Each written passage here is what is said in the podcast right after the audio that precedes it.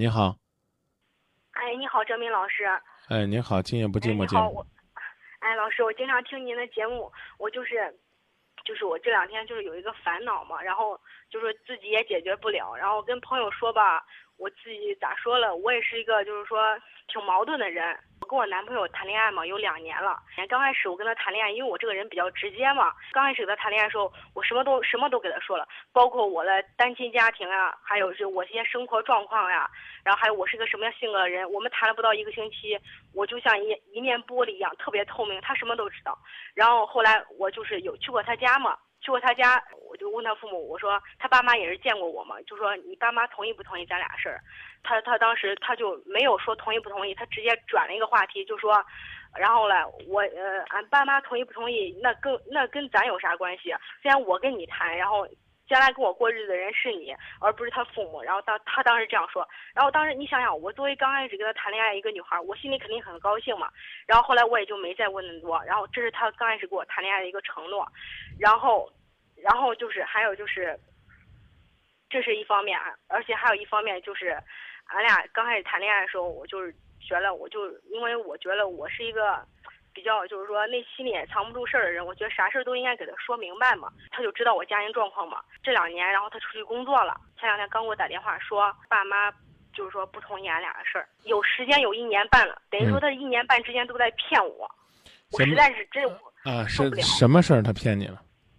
就是他父母不同意俺俩的事儿，啊，是一年半，我结果他有两个说辞，弄得我现在也可迷茫。他哦咋说？我刚开始嗯我见他他妈见过我，他妈说，哎，这小这小妮儿长得就是挺胖挺可爱了嘛，就这样说了。然后我现在都不知道哪个是真的，哪个是假的，我也分不清楚。他在外地工作，在北京工作嘛，整个一个就是被他爸他父母就觉得俺俩没断嘛。他爸一给他打电话就说，赶紧断了吧，赶紧断了吧。他爸又不是我，他能理解我的感受吗？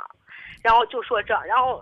我跟你说吧，郑明老师，然后我跟俩谈有两年多嘛，我今年二十多了，然后俺俩又发生关系，然后我还为他打过一个孩子，然后他今天我打电话的时候，然后他从北京那边打电话给我的时候，现在又说不同意，后来我我就问他，你去北京工作可能需要两年嘛，可能会调回郑州，回来会跟我结婚嘛，然后他说可能吧，然后我说没有可能和不可能，你只有是和不是，你猜他说啥？他说是我不会跟你结婚。结果他这样一说，觉得我觉得他根本就不是男人，他就是他就是咋说了，说了这话特别让我寒心。那你当时跟我谈恋爱的时候，你给我说那些承诺，都死了，难道跟着你的心一块儿都死了北京了？你还你还相信承诺吗？你你太你你太年轻了，是是，我我九一年的嘛，你居然还相信承诺。我想问你的问题是你跟他认识多久去的他家？他认识不到一个星期，因为我刚开始感觉他没有，对于我来说他没有安全感，就是我想就是对他家稍微了解一点，毕竟以后打算长时间谈了嘛。后来我就想你觉得这是不是有毛病？什么毛病？现在回头来看，这是不是个错误？我不太清楚，所以我打电话给您了。如果你将来有了孩子，这个女孩子呢和你儿子认识一个星期，就屁颠儿屁颠儿的跑到你家里边，拿出来一副希望你们家里边早点接受他的那种状态，你会对这男女孩怎么看？是不是有点为之过早了吧？好听点儿好听点儿的就叫操之过急；难听点儿的就叫呢上赶着求人家一副姿态。但是他父母，关键是他父母可能不太清楚我们具体有，因为啥吧？他跟他父母就是说，可能在情感这方面，就谈恋爱这方面沟通的会比较少。然后呢，他也没给他父母说过这个。我就是据我你你以为他父母都是不开窍的？他父母应该是过来人，应该懂得比我们多。从你主动送上门那一刻起，人家父母就就对你没什么好感。没什么好感。对，如果那呢，他，那你说他会表现于表表表现在脸上吗？就是说面上就是看着你就是可就是那种感觉，你应该懂的，就是那种感觉我我应该我应该懂，啊。他表现不表现有什么？你的意思是你没看到他们的表现是吗？是我感觉我他爸他妈还给我做过饭，然后他爸洗衣服的时候，我还给他爸说我帮你洗吧。我还听他就是从他嘴里说出来，他爸说你在他们你在他们家住了几天？你那次去他家待了多久？就待了一会儿，然后俺俩就出来了，不啊到一个小时。那洗衣服啊、聊天啊是什么时候的事儿啊？这是我分别去他家好几次嘛，经常去他家玩儿，啊，是这样的。他去过你家吗？呃，没有，为什么呢？因为一个是我们家庭条件不好，我也是个特别要脸的人，然后我就不想让他来，因为我自尊心特别强嘛。我想等我将来奋斗一切什么都有的时候，把家里收拾干干净净，他他提过要去你家吗？提过不止一次。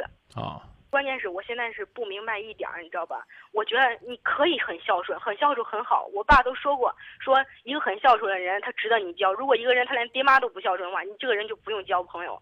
我觉得挺好，我感觉他现在是，我不知道是他自己没有哎，主见，他怎么怎么怎么又扯到他孝顺上了？因为他听他父母的，十七八岁的时候就开始恋爱，自以为自己很甜蜜，一个星期就跑到人家家里边去秀自己的恩爱。我当时跑到他家里，不是说秀恩爱，因为现在骗子太多了。我是通经过朋友认识了，我感觉他这个人就是说咋说了，对我就是可好嘛，然后也让我有一种莫名的不安的感觉，然后我想去他家证实一下，看他是不是这样人。所以你啊我懂，你不懂有什么用啊？现在是你要面对问题，那他他的意思是他现在听他爸妈了，你无比沉湎于他曾经跟你说过什么。你要这的话呢，我就建议你冷静冷静，明天再给我打。你我曾经听过您节目，你也说过，人太会太会为自己找借口，特别是女人。我我说女人是世界这个世界上最可怜的动物，男人是这个世界上最幸福的动物。自己犯了错不用自己找借口，女人都给自己找借口了。你继续找呗，你什么时候找完了，你觉得这些东西都已经是过去的事情了，现在我要考虑将来怎么做了，你再给我打电话。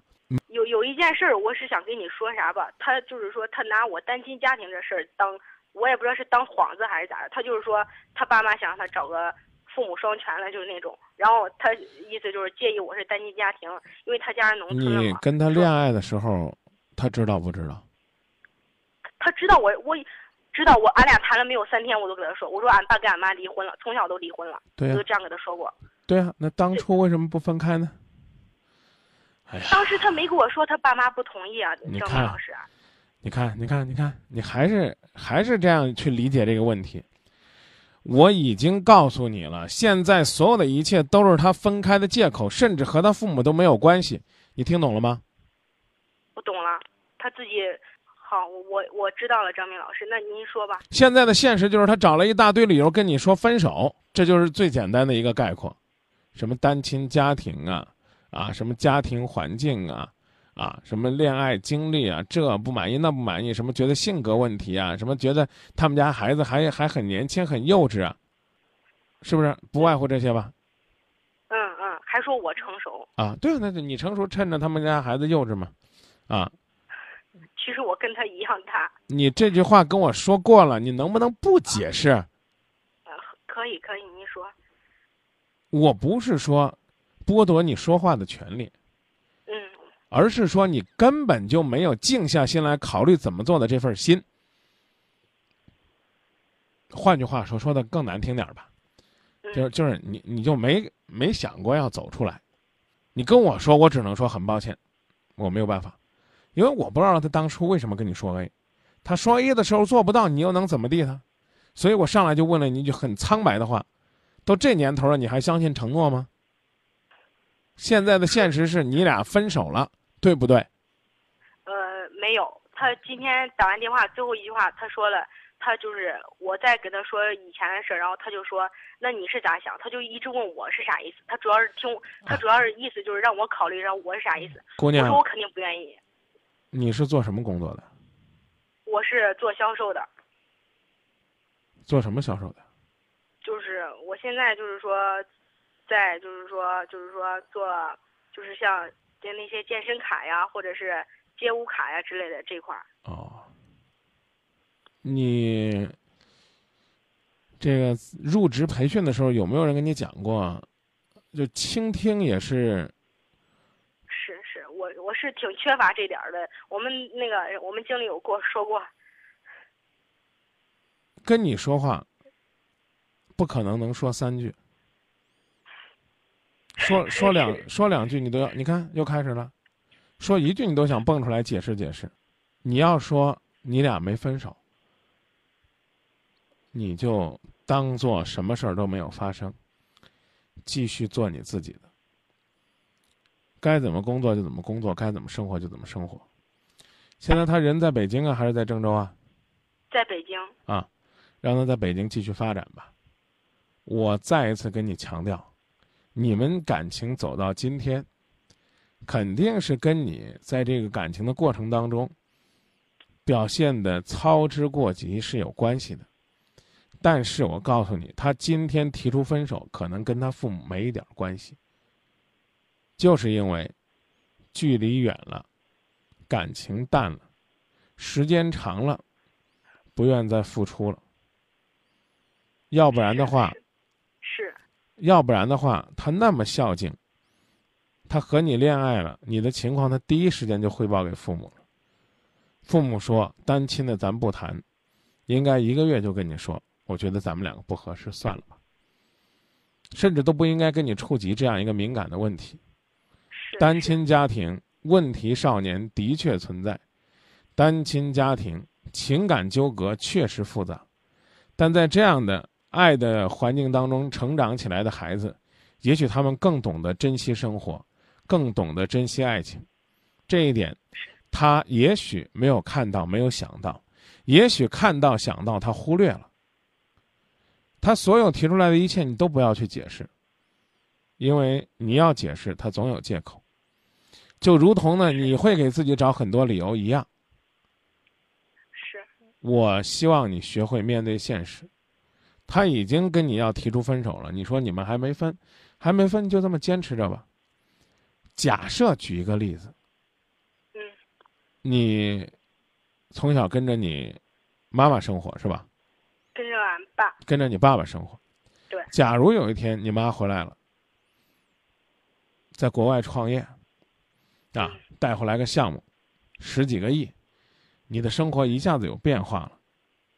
你看一看他在看你的那副脸，就变成了对公主一样的崇敬。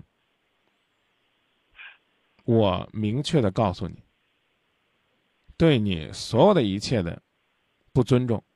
其实就源于对物质的那种追求。这一家人，如果呢用最简单的两个字概括，就叫势利。你要你我也用一句你说的话来告诉你，这意思你懂的。是，是他他家里条件是可以是不错的，因为他父母是自己奋斗出来的。咱也自己奋斗。还年轻着呢，这段感情，你不愿意的话，你就静等着他跟你说，咱俩分手吧，啊，如果呢，他都跟你说到他父母不同意，你还一厢情愿的认为你们还没分开，那我这几年这两年零几个月我失去的那些青春损失，那我找谁要去啊？你问这话其实很无聊，尽管你刚刚二十岁，尽管你可以说你不懂感情。尽管你觉得你很亏，但是作为你的朋友，甚至说你的兄长，必须告诉你，你说这话说的很无聊。我和你一起合伙做生意，我们两个做生意做赔了，在这段生意当中呢，你出了十万，我出了八万，最后咱俩都赔完了。你出了十万，我出了五万，咱俩都赔完了。你出了十万，我出了两万，咱俩都赔完了。在这段生意当中，你每天很敬业的去做推销啊，去做经营啊，去做管理啊，而我更多的是待在那儿享受。可是这两年的过程当中，你没有提出异议，我们就是在这种不平衡的状态当中平衡了两年，最后我们的这些东西被我们挥霍一空。你来指责我，你说张明那不行，你得赔我，因为我很亏，我赔了十万，你才赔了两万。我除了这十万之外，我还赔了很多青春，赔了很多时间，去为我们的公司去做推广，去做努力。你觉得，即便是用法律的思这个思维来看待这个事情，是不是也有点好笑呢？更何况，你凭什么说人家男孩子没付出呢？这两年里边，在跟你提出分手之前，你没有痛苦啊？你痛苦吗？我前天我问一个男孩子，就是同样的问题。你和他认识之后，和他相处的这些日子，你快乐吗？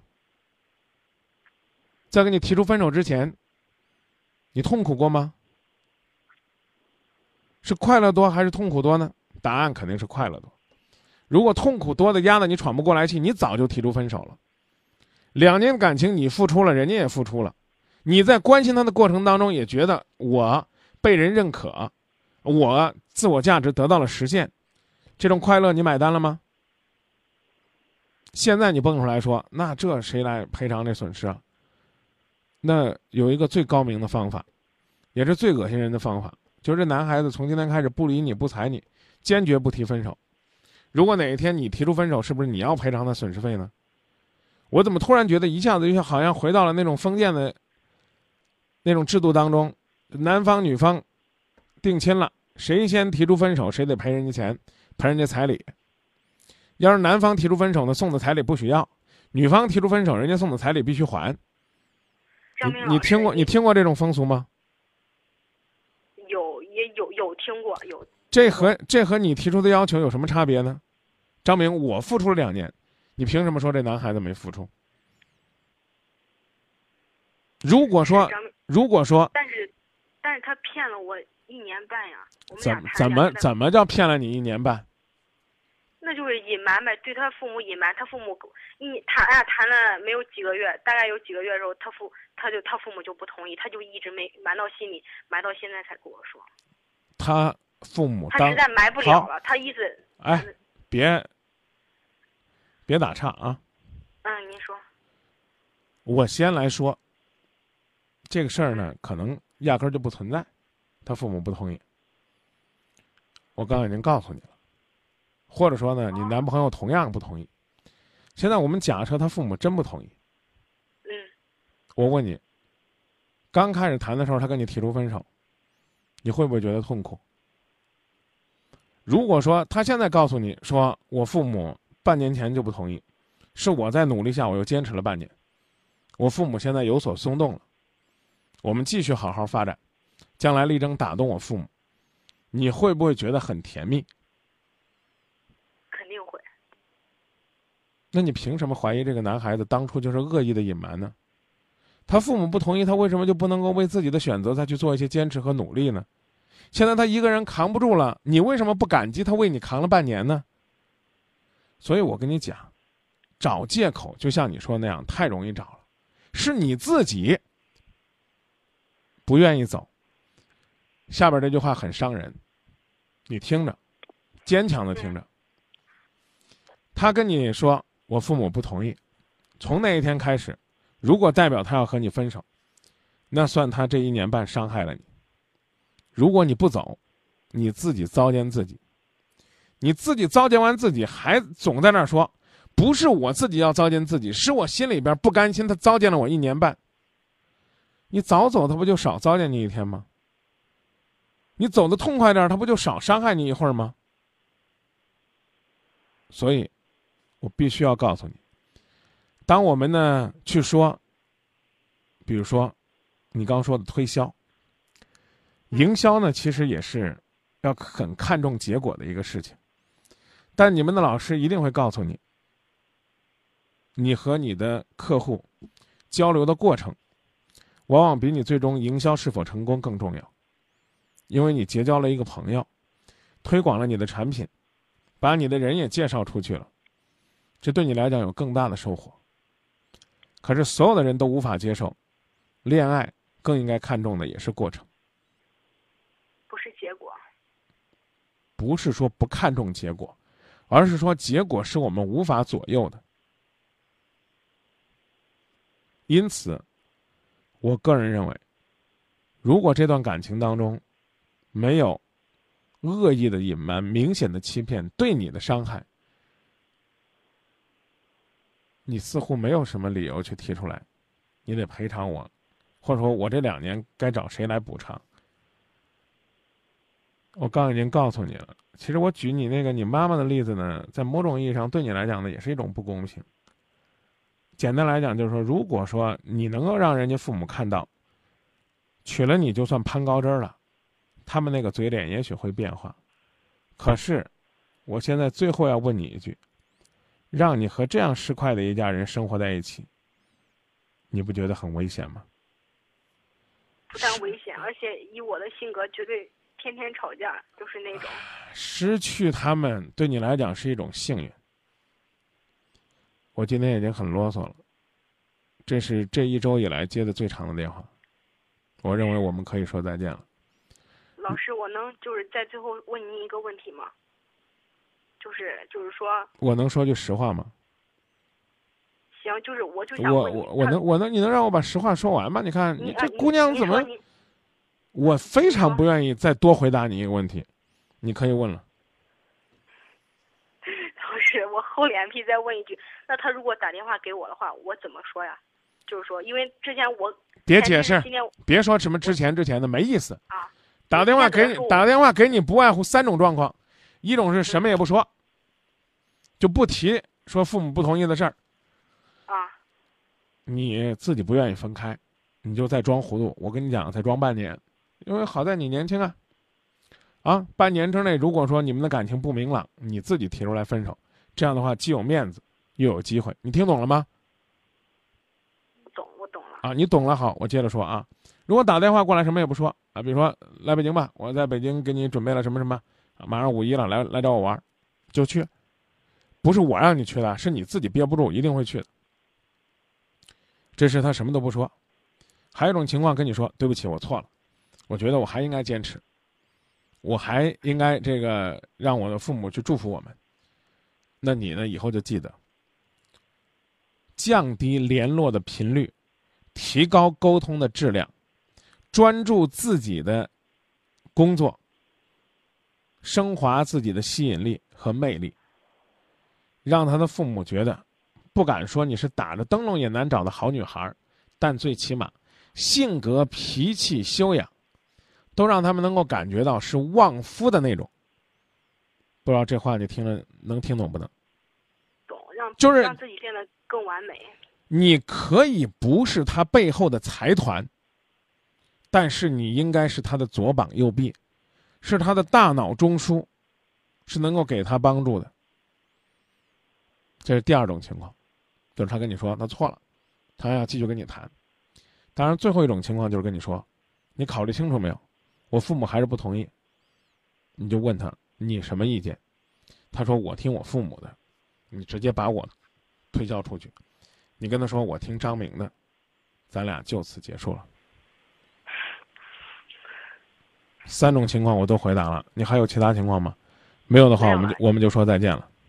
行，谢谢老师啊，麻烦了。不客气，嗯，好。再见。